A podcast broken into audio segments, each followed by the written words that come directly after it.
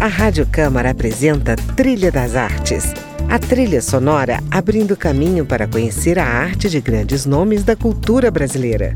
Música, opinião e informação na Trilha das Artes. Apresentação: André Amaro.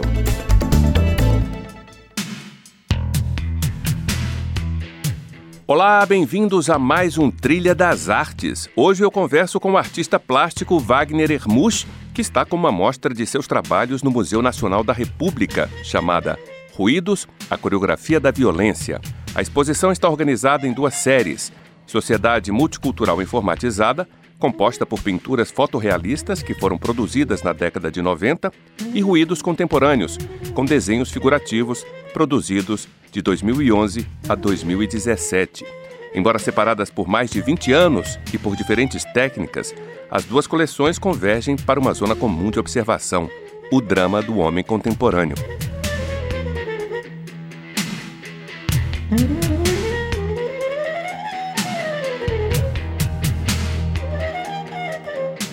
Hermus, antes de falar da exposição, eu queria que você nos contasse um pouco a sua história na arte. Como é que nasceu, por exemplo, a sua paixão pela pintura? A minha história na arte, eu acho assim, eu cresci, é, meu pai e minha mãe eram pessoas muito simples, mas eles eram pintores de fim de semana.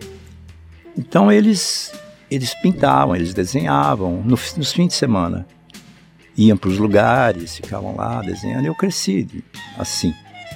E depois eu eu aqui em Brasília, nós a minha família veio para cá, eu, eu tinha oito anos de idade. E eu cresci em Brasília, eu entrei na universidade, eu estudei biologia na, na universidade. Eu não completei, eu já, já tinha filhos, eu abandonei a universidade. Eu fiz é, quase três anos de, de, biologia e abandonei. E, e, quando eu abandonei, eu já, já. Porque eu tinha que produzir, e eu comecei a me envolver com, com tudo que eu sabia fazer, entendeu? E, e assim foi. Eu, primeiro eu fotografei muito, e aí, da fotografia eu me envolvi com a serigrafia, e esse é o que eu fiz muito ao longo da minha vida. Em Brasília é cheio de, de, de gravuras minhas. Da serigrafia eu passei para pintura, e nesse bolo todo eu fotografei, desenhei e, e, e pintei. Sempre ao som do mais puro rock and roll, do jazz rock de Frank Zappa, que foi muito marcante assim no, nos anos 80 para mim. Eu sou dessa geração.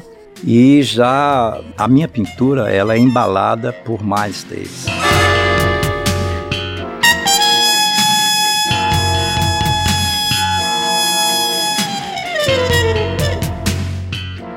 Em um jornal da cidade, Hermus, uma jornalista abre a matéria sobre a sua exposição dizendo que você é um pessimista.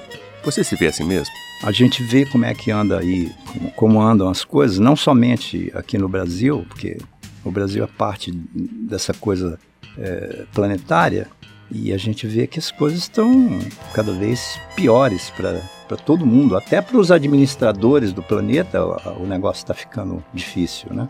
Eu sou um pessimista, sim. Eu, eu acho que vai dar tudo uma confusão. Quer dizer, já é um pandemônio. Vai ficar pior tudo isso. Mas dentro desse pior, nós vamos nos, uh, nos salvando, né?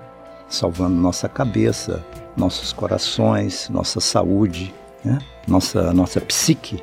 E agora, o que vai acontecer com o planeta é o que já está acontecendo e não, não poderia ser de outra forma.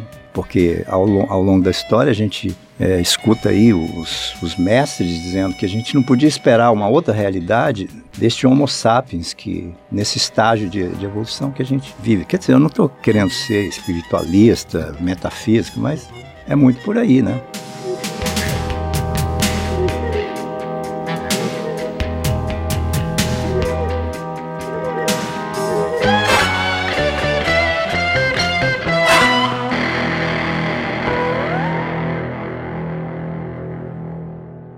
Ouvimos de Miles Davis, Electric Red.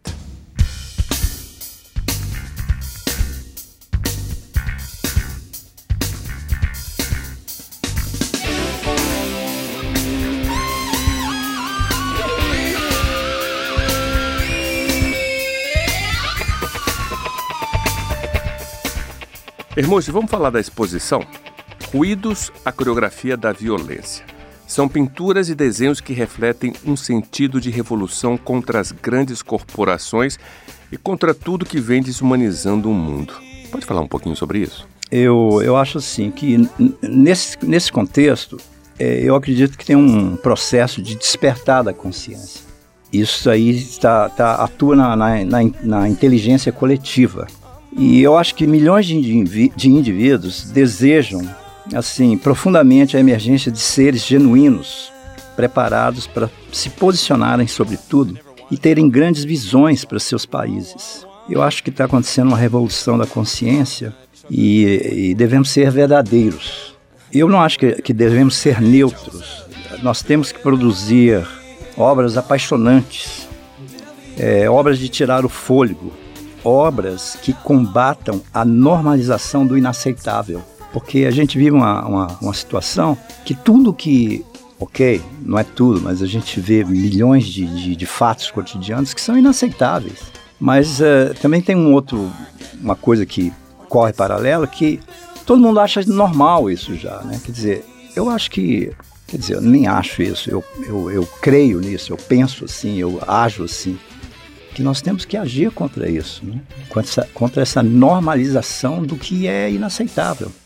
Eu acho também que as novas gerações elas não vão aceitar os crimes perpetrados pelas corporações, pelas grandes corporações que dominam tudo.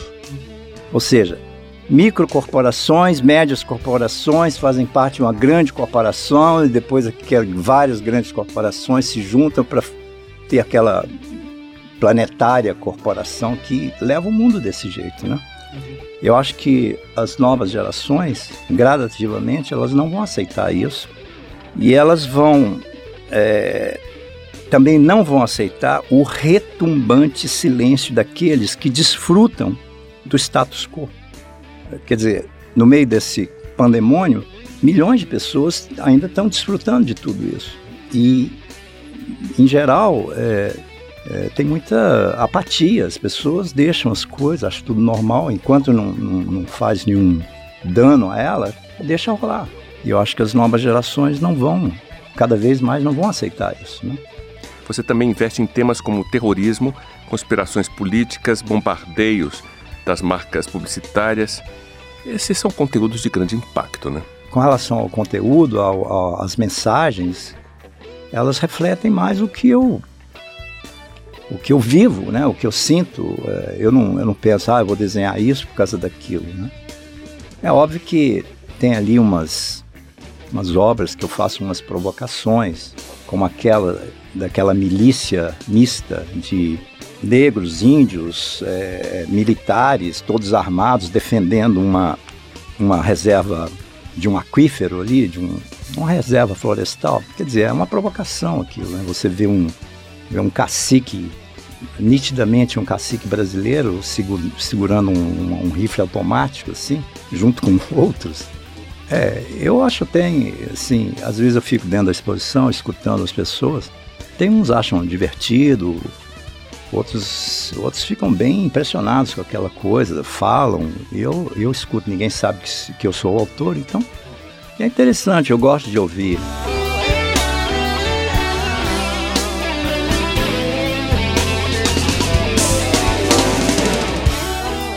Pois é, também o videogame aparece aí como uma espécie de vampiro eletrônico nas suas telas. Uma menina, por exemplo, aparece numa espécie de abdução por essa tecnologia. Fala um pouco desses quadros. É, naquelas obras que você está falando aí, é, é aquela garota com o remote ali do videogame. Aquilo é uma situação que eu vivi nos anos 90. Eu conheci uma família, era uma família, é, ela brasileira, o pai alemão e tinha aquela criança, que é a, é a Flávia.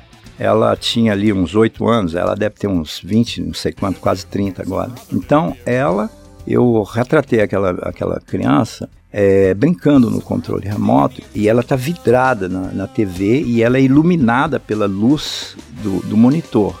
E ela está em cima de um tapete com grafismos é, indígenas brasileiros e está de costas para uma janela que tem a, a mata, a floresta ali atrás. Era uma casa numa floresta.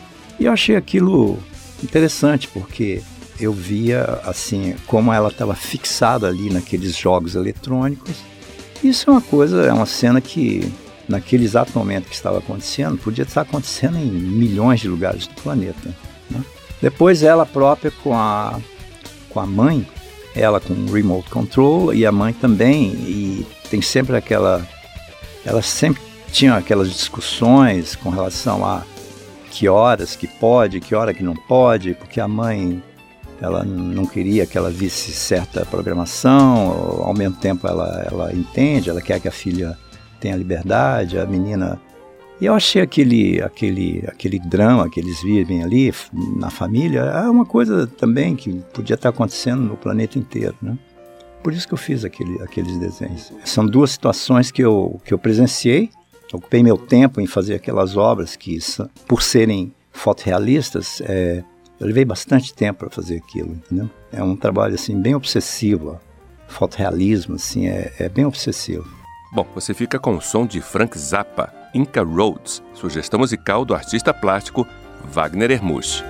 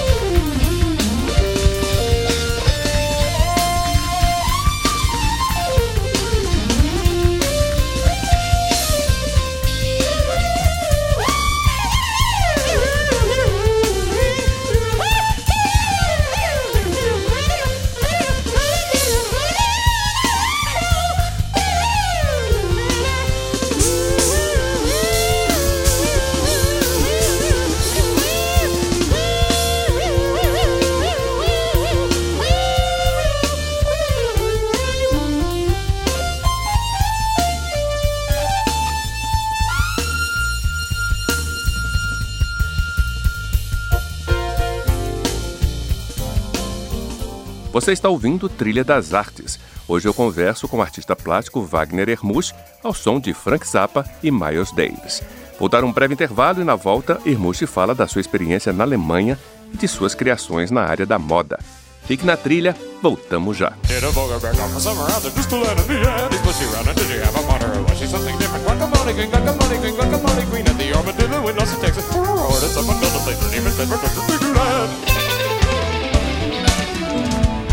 Did a booger back on summer other, did a booger back on summer other, did the Indians from Somerville, Carver Hill.